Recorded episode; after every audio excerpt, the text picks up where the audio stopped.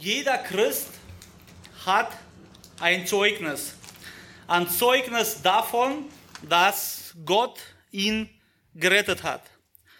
Diese Zeugnisse sind unterschiedlich.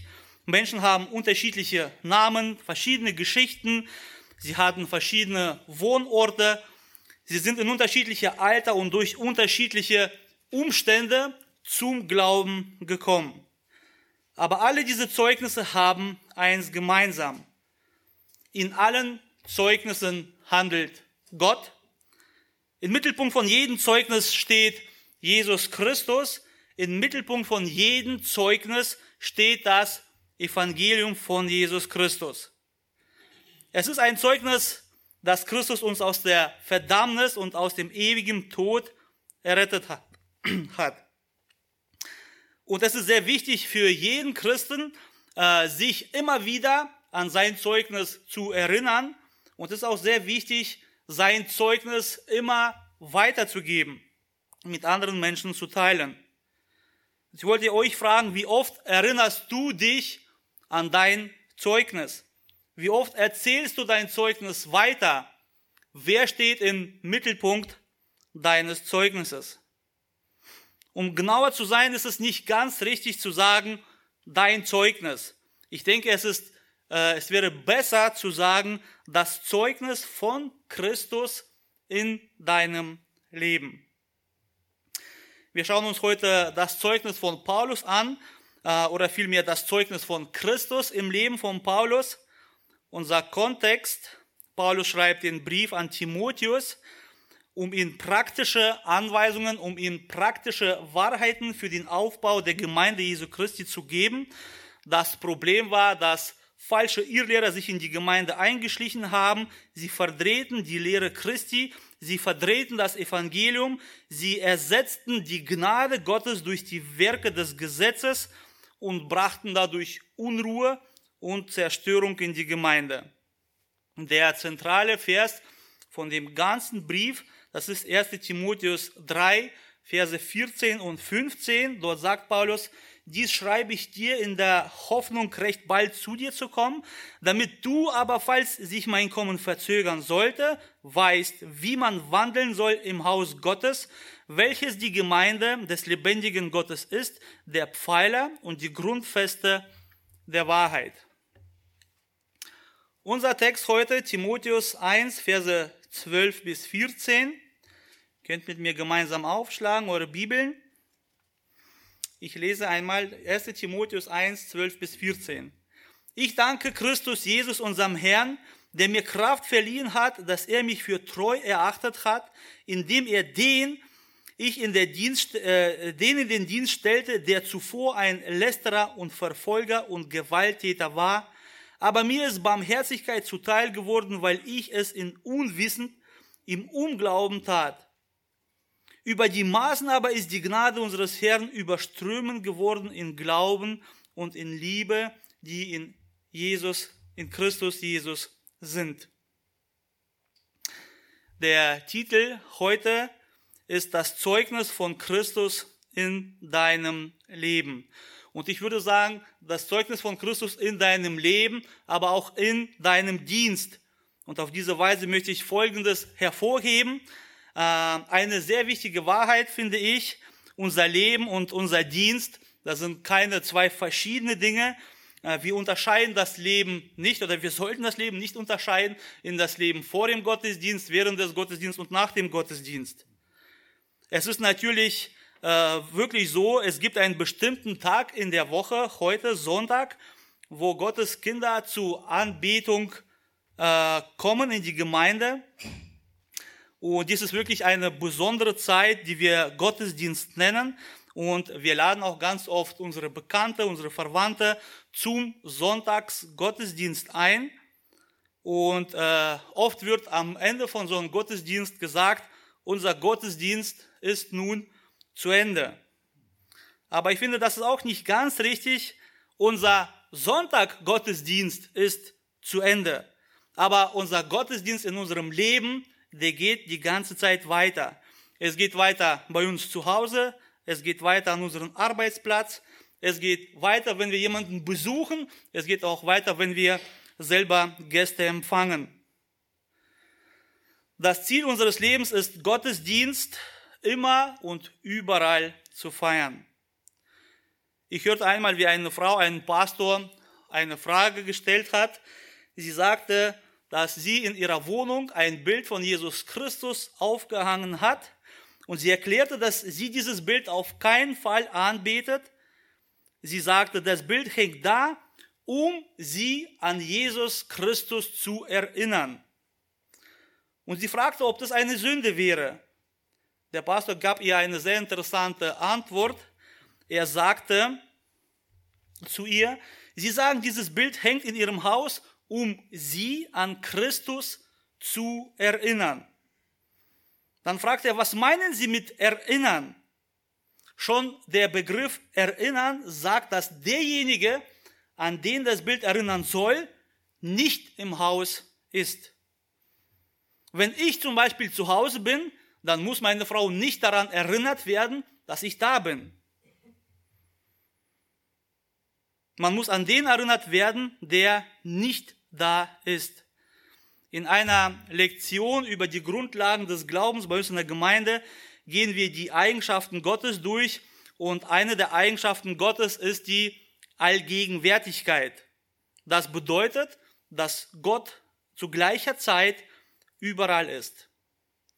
Außerdem lehren wir, das lehrt auch die Bibel, dass wenn wir Buße tun, empfangen wir den Heiligen Geist. Das bedeutet, dass Gott in uns lebt. Unser Körper ist der Tempel vom Heiligen Geist. Ein Christ braucht deswegen nicht an Jesus Christus immer wieder erinnert zu werden. Darum ist unsere ganze Zeit, unser ganzes Leben ist ein Gottesdienst, weil Gott immer bei uns ist.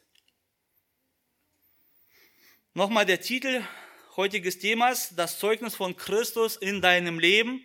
Und wir werden uns heute mit vier Punkten befassen. Erster Punkt, Christus verleiht uns Kraft. Christus erachtet uns für treu und beruft uns zum Dienst. Christus gibt uns Barmherzigkeit. Christus vermehrt die Gnade mit Glauben und Liebe. Äh, bevor wir zu dem ersten Punkt übergehen, möchte ich noch was Wichtiges sagen. Es sieht vielleicht so aus, als ob das Zeugnis von Paulus eine Art so eine kurze Exkurs aus dem Hauptthema ist. Wir sagen äh, von, äh, von dem Hauptthema der Irrlehre, dem Schutz von der Gemeinde. Aber das ist nicht so. Ich habe bereits gesagt, dass das Ziel von diesem ganzen Brief ist, praktische Anweisung, praktische Wahrheiten für den Aufbau der Gemeinde Jesu Christi zu vermitteln. Das ist alles in Zusammenhang mit diesen Gefahren der falschen Lehre geschrieben und Paulus sagt zu Timotheus, wie man mit den falschen Lehrern umgeht Ganz am Anfang, 1 Timotheus 3, schreibt Paulus, so wie ich dich bat, als ich nach Mazedonien reiste, in Ephesus zu bleiben, damit du einigen gebietest, nicht andere Lehren zu lehren. In den Versen 3 bis 11 zeigt Paulus Timotheus die Irrlehrer auf und gibt ihm Anweisungen, wie er mit ihnen umgehen soll. Und gleich danach, mit Vers 12, äh, fährt er fort und erzählt ihm sein Zeugnis, indem ihr Christus Jesus bezeugt. In der Begrüßung zeigt Paulus, dass er von Gott zu diesem Amt berufen ist. 1. Timotheus 1.1 und wir sehen auch in 1. Äh, Galater 1.1 immer wieder, sagt Paulus, dass er der Apostel Christi ist, dass er von Christus berufen ist und nicht durch Mensch, sondern durch Jesus Christus und Gott dem Vater. Die Irrlehrer werden nicht von Gott berufen, sie äh, handeln nicht nach dem Befehl Gottes. Zu der Zeit, als die Irrlehrer auf ihre eigenen Taten immer wieder hinweisen, weist Apostel Paulus auf Christus hin. Dass Christus ihn berufen hat, ihn gerechtfertigt hat, ihn bevollmächtigt hat. Er verweist auf die Barmherzigkeit Christi und auf seine große Gnade. Daran sehen wir, wie wichtig das Zeugnis von Paulus ist. Es führt uns weg von diesen falschen Errettung durch Werke und führt uns zu der Gnade von Christus Jesus, unserem Herrn. Deswegen ist das Zeugnis von äh, Apostel Paulus keine Abweichung von diesem Hauptthema, sondern das Gegenteil. Das ist das Fundament, auf dem alles aufgebaut ist. Und ich möchte, dass jeder darüber nachdenkt, über die Grundlage eures Lebens, über die Grundlage eures Zeugnisses. Vielleicht bist du selbst dein Fundament. Vielleicht bezeugst du immer wieder über dich selber und nicht über Christus. Oder könnte es sein, dass dein Fundament deine Taten sind und du immer wieder von deinen Taten sprichst. Ich möchte, dass jeder Einzelne von uns darüber nachdenkt, ist das, Zeug, äh, ist das Zeugnis Christi die Grundlage deines Lebens? Ist Christus die Grundlage auch in deinem Dienst? So kommen wir zu unserem ersten Punkt. Christus, derjenige, der uns Kraft gibt. Paulus sagt, ich danke Christus Jesus, unserem Herrn. Was meint Apostel Paulus, wenn er sagt, Christus, Jesus, unserem Herrn? Wir sind heute so gewohnt an diese Wörter und nehmen sie gar nicht mehr so wahr, wie wir eigentlich sie äh, verstehen sollten. Was bedeutet Christus? Christus steht für Messias, für Gesalbte, der Gesalbte ist eine bestimmte Person, die im Alten Testament von Gott für bestimmten Dienst eingesetzt wurde. Und dies waren Könige, dies waren Priester und Propheten. Und am Ende wiesen alle diese Personen auf den Hauptmessias hin, auf den obersten Gesalbten, auf den, der kommen wird und alle diese drei Kategorien zusammen vereint. Das wird der größte aller Könige, der größte aller Priester und der größte aller Propheten. Derjenige, der gekommen ist, um die Welt von der Sünde zu retten. Und dieser besondere Christus, dieser besondere Messias, der Gesalbte, sagt Apostel Paulus, das ist Jesus.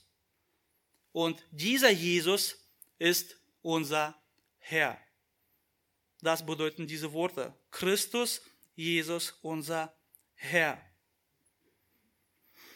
Und so dankt Paulus Christus Jesus, unserem Herr, dafür, dass er ihm die Kraft verliehen hat. Erstens, die Kraft, die Paulus selber nicht hatte, die er aber dringend benötigte. Zweitens, die Kraft, die Paulus brauchte, um das Evangelium in der Welt weiter zu verbreiten. Drittens die Kraft, um Schmerz, Schwierigkeiten, Betrug, Verrat und, äh, zu ertragen. Und viertens die Kraft, um den falschen Lehren zu widerstehen. Paulus war nicht von sich aus selber ein starker Christ. Paulus ist sich darüber im Klaren, dass die Kraft, die er hatte, war ihm vom Gott gegeben. Bevor Jesus Christus in den Himmel auffuhr, sagte er, das lesen wir in Apostelgeschichte 1.8. Sondern ihr werdet Kraft empfangen, wenn ihr der, äh, wenn der Heilige Geist auf euch gekommen ist und ihr werdet meine Zeugen sein in Jerusalem und in ganzen Judäa und Samaria und bis an Ende der Erde. Und schaut euch auch an, wie diese Kraft wirkt. Apostelgeschichte 9, 22. Gleich danach, als Paulus Buße getan hat, steht hier, Saulus aber wurde noch mehr gestärkt und beunruhigte die Juden, die in Damaskus wohnten, indem er bewies, dass dieser der Christus ist. Noch mehr gestärkt, er bewies, dass dieser der Christus ist. Die Kraft, sie wächst in Paulus und diese Kraft gibt Zeugnis von Christus. Jeder von uns, als wir Buße getan haben, als wir zu Gott gekommen sind, haben die Kraft Gottes bekommen. Wie gehen wir damit um? Danken wir Christus für seine Kraft, die uns immer wieder aufbaut in schwierigen Momenten, die uns auffängt und wieder auf die Beine stellt? Benutzen wir diese Kraft auch diese Kraft auch, um auf Jesus Christus zu zeigen, um zu zeigen, dass er der Jesus, der Christus ist, unser Retter. Wir werden viele Stellen in der Bibel, in der Bibel finden, in denen wir sehen, äh, dass diese Kraft, sie geht aus von dem dreieinigen Gott. So sehen wir zum Beispiel in Psalm 61, 12. Sie kommt von dem Gott, dem Vater, vom Gott, äh, vom Jesus Christus, Matthäus 10, 1 und von dem Heiligen Geist, Apostelgeschichte 2, 38. Also wer sich das aufschreibt, von Gott dem Vater, Psalm 61, 12, von Christus Jesus, Matthäus 10, 1 und von dem Heiligen Geist, Apostelgeschichte 2, 38. Und wie gesagt, es gibt noch viele mehr, viel mehr andere Bibelstellen. Diese Kraft wird uns durch Buße verliehen.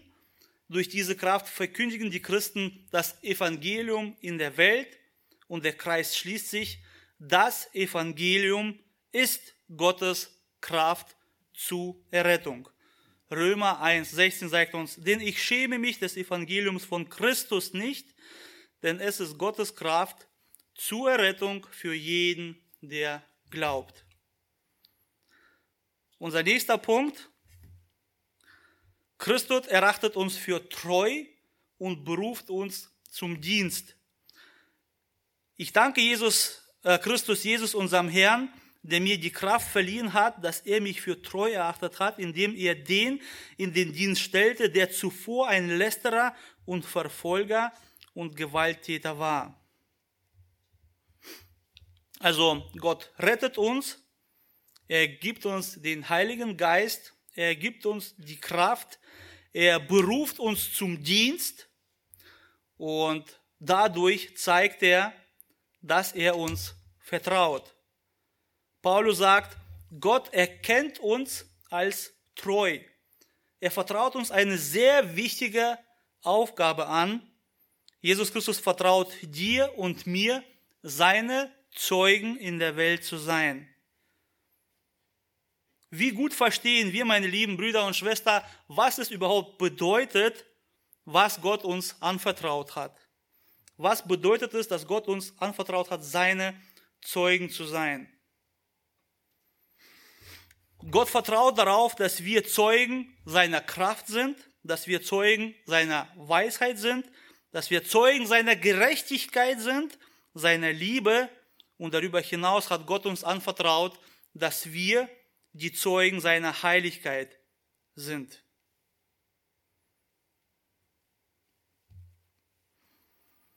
Und ich habe bereits gesagt, dass wir Zeugen für, Christ, für Christus sind, nicht nur am Sonntag, am Sonntagsgottesdienst, aber auch zu Hause, am Arbeitsplatz, bei, auch wenn wir Besuch haben oder im Geschäft, überall, wo wir hingehen, sollen wir die Zeugen Christi sein.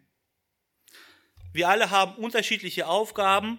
Der Römerbrief und der Korintherbrief, äh, äh in den Briefen vergleicht Paulus die Gemeinde äh, mit einem menschlichen Körper, der aus verschiedenen Körperteilen besteht und jeder Teil des Körpers hat eine andere eine eigene Aufgabe. Das Auge hat seine eigene Aufgabe, das Ohr hat eigene Aufgabe, die Hand hat ihre eigene Aufgabe, aber alle diese Körperteile dienen denselben Zweck, dem Aufbau des Körpers. Und schaut euch, was Paulus zu den Ephesern schreibt, Epheser 4, 1 bis 12. Er sagt, und er hat etliche als Apostel gegeben, etliche als Propheten, etliche als Evangelisten, etliche als Hirten und Lehrer zur Zurüstung der Heiligen, für das Werk des Dienstes, für die Erbauung des Leibes des Christus. Das heißt, für die Erbauung der Gemeinde. Und dafür ist jeder Gläubige wichtig. Egal ob Bruder oder Schwester, egal ob jung oder alt, stark oder schwach, Egal, ob du in der Küche dienst oder bei der Reinigung, bei der Begrüßung oder in der Kinderstunde, egal, ob du vorne stehst und predigst oder ob du für den Prediger betest. Ein Prediger sagte mal, wir befinden uns in einem geistlichen Krieg und wenn du nicht schießen kannst, dann musst du die Munition vorbereiten. Er meint, wenn du nicht predigen kannst, dann sollst du für den Prediger beten. Nicht, dass jemand denkt, dass wir hier von vorne aus zum Schießen jemanden äh, ermutigen. Gott hat uns alle als treu anerkannt und uns in den Dienst gestellt. Und ja, es ist kein einfacher Dienst, aber wir haben auch gesehen, dass Gott uns die Kraft gibt, dass Gott uns in diesem Dienst stärkt. Er gibt uns die Kraft, diesen schwierigen Dienst zu bewältigen. Ich habe Menschen gesehen, sie erkannten, dass sie gegen Gott gesündigt haben. Sie erkannten, dass sie auch wirklich äh, sehr doll gegen Gott gesündigt haben. Und solche Leute sagen, wie kann ich nach all dem, was ich getan habe, vor Gott bestehen? Und ich denke, das ist ziemlich gut, wenn ein Mensch in so einem Zustand sich befindet. Ich denke, das ist der erste Schritt in Richtung der Versöhnung mit Gott. Der Mensch ist zwar noch nicht gerettet, aber er beginnt nach der Möglichkeit der Rettung zu suchen. Erinnert euch, was passiert ist, als Petrus seine erste Predigt gehalten hat? Apostelgeschichte 2, 37. Als sie aber das hörten, drang es ihnen durch Herz und sie sprachen zu Petrus und den übrigen Aposteln, was sollen wir tun, ihr Männer und Brüder?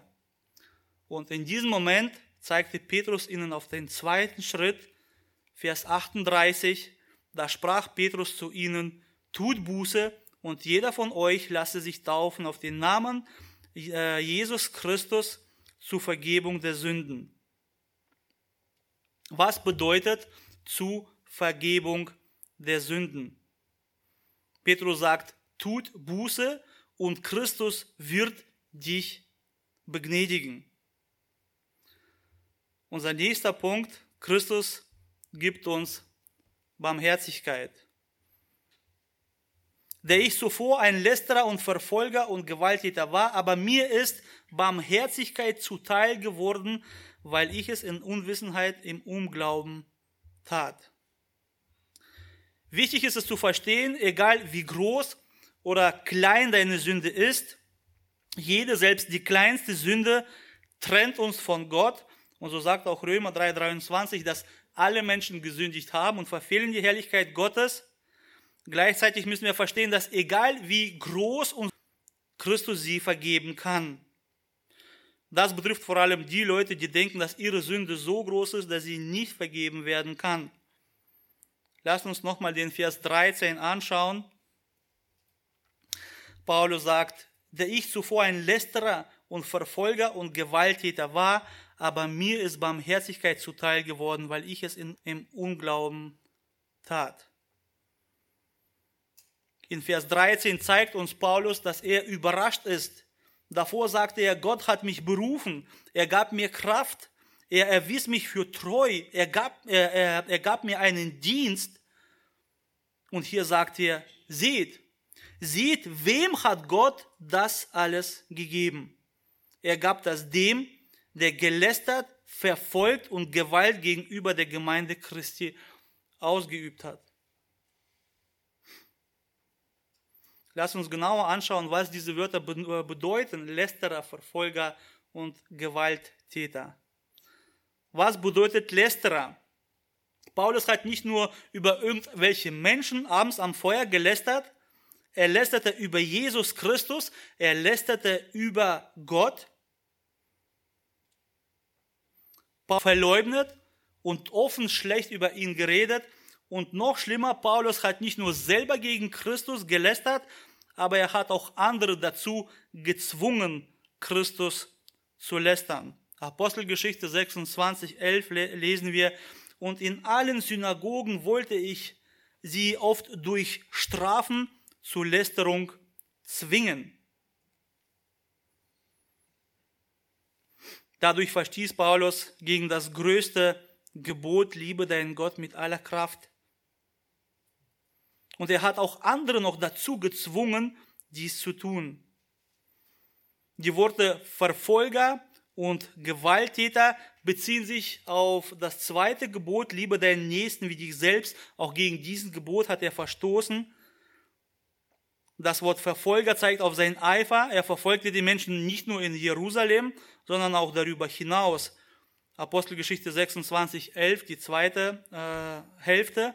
Und über die Maßen wütend gegen sie verfolgte ich sie sogar bis in die auswärtigen Städte. das Wort Gewalttäter. Es ist in der Schlachterübersetzung äh, als Frevler übersetzt. Und dieser Wort spricht über Grausamkeit und Qual. Mercator sagt sogar, es kann als Sadist übersetzt werden.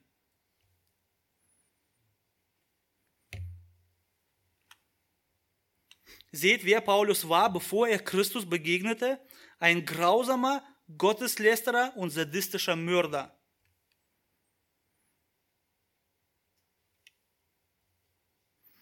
Und als nächstes sagt er, der zuvor ein Lästerer und Verfolger als Gewalttäter war, aber mir ist Barmherzigkeit zuteil geworden, weil ich es in Unwissenheit und Unglauben tat. Barmherzigkeit zuteil worden bedeutet, Paulus wurde begnädigt, weil er das in Unwissenheit und in Unglauben tat. Man könnte einen Eindruck gewinnen, dass Paulus sagt, er sei nicht schuldig gewesen, denn er wusste ja nicht, was er tat. Aber wenn Paulus nicht schuldig gewesen wäre, dann bräuchte er auch keine Barmherzigkeit, dann bräuchte er auch nicht begnädigt zu werden. Die Unwissenheit und der Unglaube von Paulus entschuldigen ihn keineswegs. Aber, aber es gibt ihm die Möglichkeit zu Buße und zu Umkehr. Wenn Apostel Paulus äh, bewusst die Wahrheit abgelehnt hätte, wenn er nach der Erscheinung Christi trotzdem weiter die Gemeinde verfolgt hätte, dann würde er die Barmherzigkeit Gottes ablehnen. Der Hebräerbrief beschreibt Menschen, die durch das Licht Gottes erleuchtet worden sind, ähnlich wie Apostel Paulus, aber sie äh, äh, fielen ab, sie verwarfen äh, den Glauben. Paulus war nicht einer, der durch die Weisheit erleuchtet wurde und trotzdem sie ablehnte. Im Gegenteil, er bezeugte die Wahrheit, er bezeugte das Licht, wo immer er auch nur konnte, auch wenn er vor einem König stand. Schaut, was er zu dem Agrippa sagt, Apostelgeschichte 26, 19, 20. Daher, König Agrippa, bin ich der himmlischen Erscheinung nicht ungehorsam gewesen, sondern in Verkündigung zuerst, sondern verkündigte zuerst denen in Damaskus und in Jerusalem und dann im ganzen Gebiet von Judäa und auch den Heiden, sie sollen Buße tun und sich zu Gott bekehren, indem sie Werke tun, die der Buße würdig sind. Apostel Paulus und jeder von uns, jeder ist zu hundertprozentig für die Sünde, die er begeht, verantwortlich. Sogar unsere Gesetzgebung enthält diese Worte, Unwissenheit schützt vor Strafe nicht. Und die Bibel sagt uns, was ist die Strafe für unsere Sünde? Römer 6, 23. Der Lohn oder die Strafe für die Sünde ist der Tod. Das ist der ewige Tod. Aber die Bibel sagt uns auch, dass Gott alle Menschen erretten will. Im zweiten Kapitel im Timotheusbrief fordert Paulus auf, die Gemeinde äh, für alle Menschen zu beten. Und weiter sagt er in Kapitel 2, Verse 3 und 4, denn dies ist gut und angenehm vor Gott, unserem Retter, welcher will, dass alle Menschen gerettet werden und zu der Erkenntnis der Wahrheit kommen. Gott möchte, dass alle Menschen gerettet. Gott bittet seine Barmherzigkeit allen Menschen an. Vor zwei Wochen haben wir Silvester gefeiert, das neue Jahr, das Jahr 2022 nach Christus. Eine Woche früher haben wir Weihnachten gefeiert. Weihnachten, der Tag der Geburt von Jesus Christus. Diese Feiertage, egal ob jetzt Silvester oder Weihnachten, sie erinnern uns Jahr für Jahr an Gottes Barmherzigkeit zu uns. Jahr für Jahr ruft Gott Menschen in der ganzen Welt auf, sich mit ihm zu versöhnen. Er ist bereit, sich mit jedem Sünder, der Buße tut, zu erbarmen. Paulus sagt, sogar mit jemandem wie mich. Gott ruft die Welt zu Buße auf und er rettet jeden, der glaubt, aber die Welt will seine Barmherzigkeit nicht. Die Welt verwerft Gottes Erbarmen. Was bedeutet es, sich eines Sünders zu erbarmen? Ich habe mir neulich gefragt, wie gut verstehen wir, was unsere Worte bedeuten, wenn wir sagen, Gott, erbarme dich über mich oder erbarme dich über ihn oder über ihr, wenn wir Gott um Erbarmen bitten. Wenn wir Gott um Erbarmen bitten, dann bitten wir ihm um Vergebung der Sünden, dann bitten wir ihn um die Errettung.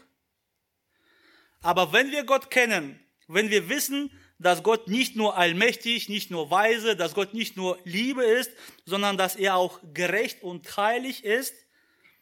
Und wenn wir wissen, dass, äh, wenn wir alles wissen, dann müssen wir auch verstehen, Gott kann nicht nur einfach so uns ohne äh, irgendetwas begnadigen. Gott kann uns nicht einfach so vergeben. Wir müssen verstehen, dass wenn wir Jesus Christus bitten, um zu vergeben, äh, uns zu retten oder unsere Verwandten zu retten, dann bitten wir ihn mit anderen Worten. Er soll gehen und qualvoll am Kreuz von Golgatha sterben. Mit anderen Worten sagen wir Gott dem Vater, Gott, bitte sende deinen Sohn, damit er geschlagen, bespuckt und grausam umgebracht wird an meiner Stelle für meine Sünden.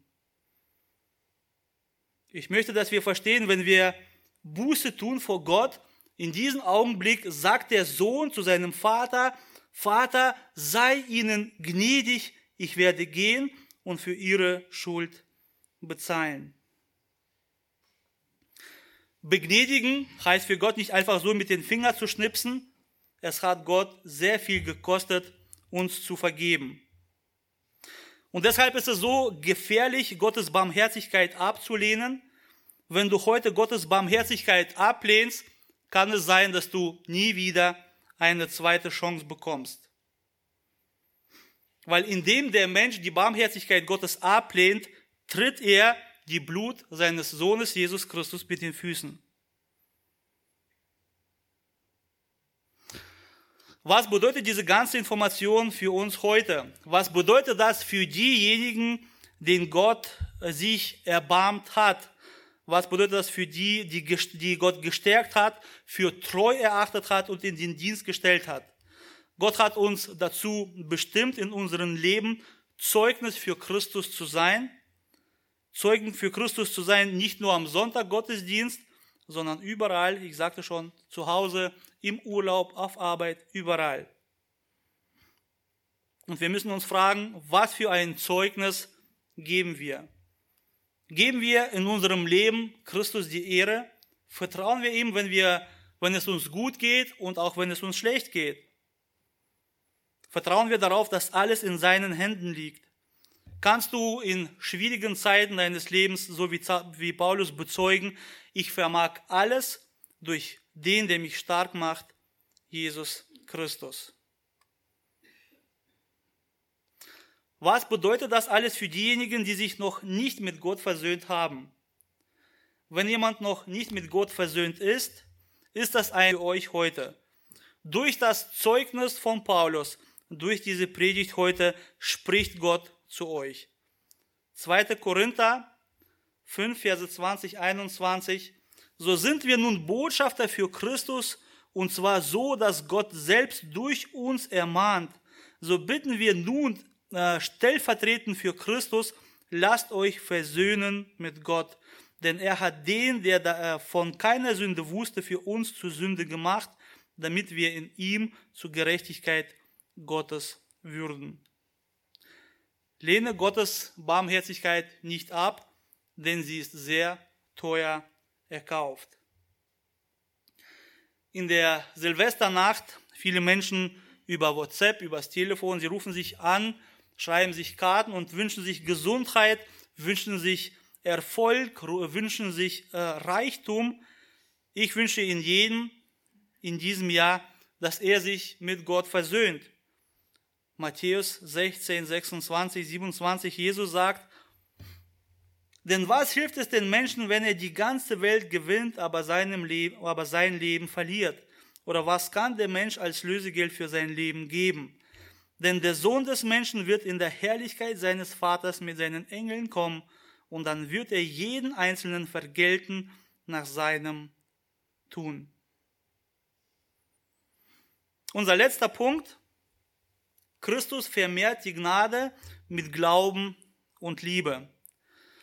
Timotheus 1,14. Über die Maßen aber ist die Gnade unseres Herrn überströmend geworden, mit Glauben und Liebe sind. Gnade und Barmherzigkeit werden oft als Synonyme verwendet. Wir lesen in Vers 13 Ebelfelder Übersetzung, aber mir ist Barmherzigkeit zuteil geworden. Im Schlachter steht, aber mir ist Erbarmung widerfahren. Aber auch in vielen anderen Stellen lesen wir ganz oft, dass dieser Wort als begnädigt übersetzt. Ich denke, dass Gnade auch äh, was mit Erbarmen und Barmherzigkeit zu tun hat, aber äh, ich denke, dass Gnade viel mehr als Erbarmen oder Barmherzigkeit ist. Eine kurze Definition von dem Wort Gnade. Gnade ist ein Geschenk Gottes an die Menschen, das durch seine Barmherzigkeit verliehen wird, ohne jegliche Verdienst des Menschen. Und sie dient zu seiner Rettung und zu seiner Heiligung. Gnade wird als demütiges Herabsteigen Gottes gegenüber den Menschen verstanden. Es ist ein Akt Gottes, der das Herz eines Menschen verändert. Gnade ist eine Eigenschaft Gottes, die auf seine Güte und Barmherzigkeit hinweist. Wenn die Bibel über Erbarmen und Barmherzigkeit spricht, dann ist meistens die Vergebung der Sünden gemeint. Durch Erbarmen wird der Mensch gerecht vor Gott gesprochen. Aber Gott hat uns nicht nur gerecht gesprochen, er hat nicht nur unsere Sünden bedeckt, wir sind nicht nur begnadigte Sünder, Gott gibt uns so viel mehr. Wenn wir nochmal auf das Zeugnis von Paulus schauen, dann sehen wir, wer er vorher war und wir sehen, was Gott ihm gab. Gott hat uns Kraft gegeben. Gott hat uns als treu anerkannt. Er hat uns zum Dienst berufen. Er hat uns zum Teilnehmern an der Verbreitung seiner Gnade gemacht. Er hat uns adoptiert und angenommen, damit wir für immer mit ihm sein können in sein Reich. All dies schenkt uns Gott durch seine große Gnade. Timotheus sagt, über die Maße aber ist die Gnade unseres Herrn überströmend geworden. Dieser Vers, der bezieht sich auf das Zeugnis von Paulus, auf das Zeugnis von Christus im Leben von Paulus, das Zeugnis von Christus in unserem Leben, das ist ein Zeugnis von Gottes Gnade in unserem Leben.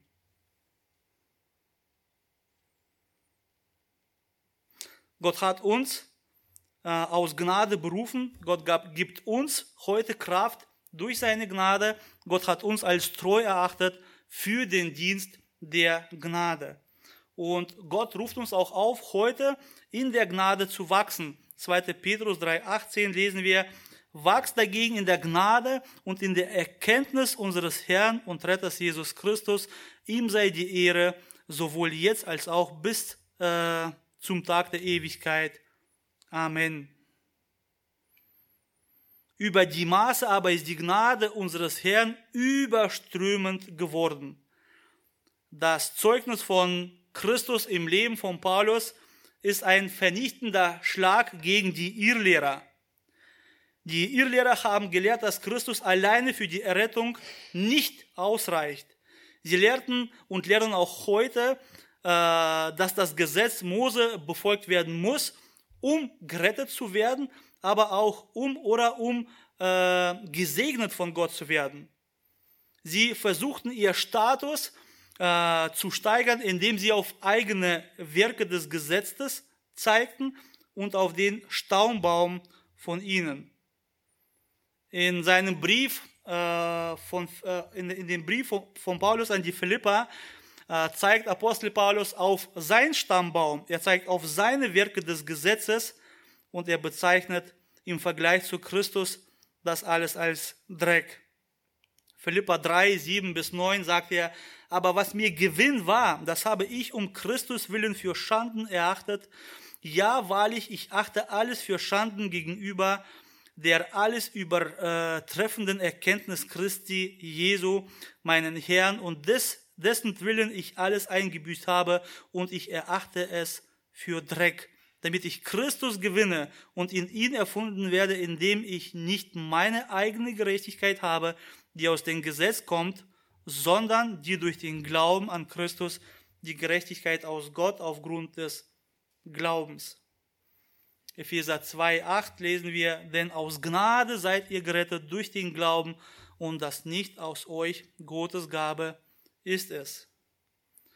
Ein falsches Evangelium zu akzeptieren, das heißt die Rettung durch Werke des Gesetzes, bedeutet Verzicht auf Gottes Gnade.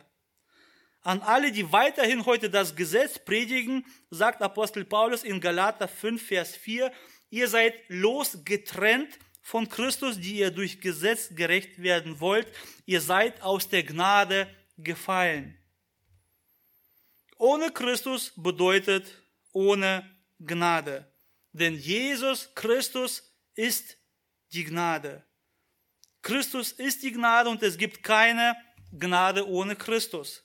Ohne Christus gibt es keine Gnade, keine Barmherzigkeit, keine Berufung, keine Kraft, kein Dienst, keine Rettung. Ohne Gnade gibt es keine Heil äh, ohne Gnade gibt es nur ein heiliges Gericht Gottes und die ewige Qualen. Aber das Schöne ist, wir treffen uns heute hier zum Gottesdienst, weil heute erklingt noch das Evangelium. Gott schenkt auch heute noch seine Gnade.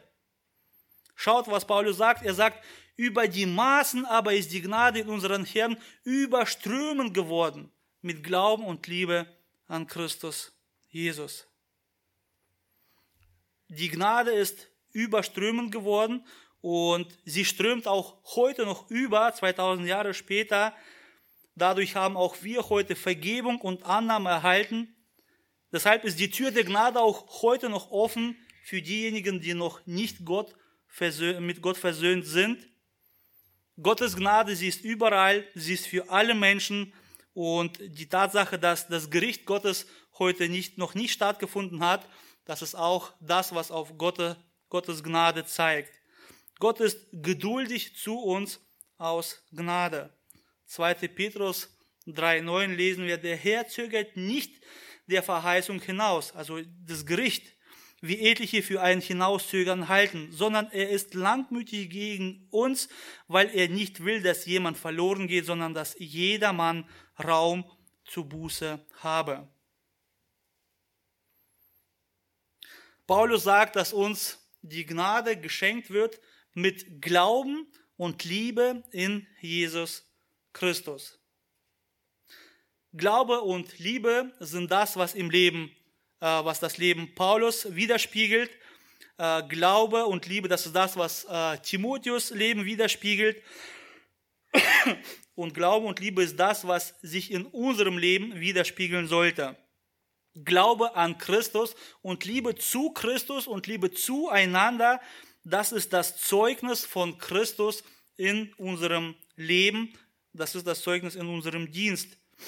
Wir sprachen am Anfang darüber, dass unser Leben ein Gottesdienst ist, es ist äh, unmöglich für einen Christ, Gott nicht zu ehren. Ein Gläubiger kann nicht anders als ein Zeuge für Christus zu sein, überall, wo er ist. Weil Christus verleiht uns die Kraft, er erachtet uns für treu und beruft uns zum Dienst. Christus gibt uns jeden Tag Barmherzigkeit. Christus vermehrt die Gnade mit Glauben und Liebe. Lass uns aufstehen und Christus Jesus, unseren Herrn, danken für seine Gnade in unserem Leben, für seine Geduld mit uns, dafür, dass seine Gnade auch heute noch 2000 Jahre später uns erreicht, für seine Geduld äh, mit denen, die noch nicht zum Glauben gekommen sind. Lass uns wirklich Zeugen von Jesus Christus sein, damit seine Gnade sich noch mehr überströmt durch die Errettung von noch vielen Menschen. Ich bete kurz. Unser Herr und unser Gott Jesus Christus, ich lobe und preise dich für deine große Gnade. Ich lobe und preise dich dafür, dass du mich gerettet hast. Ich lobe und preise dich, Herr, dafür, dass du mich, äh, mir die Kraft schenkst, dass du mich berufen hast, dass du mich für treu erweist, heute hier zu stehen und dein Wort zu predigen, Herr.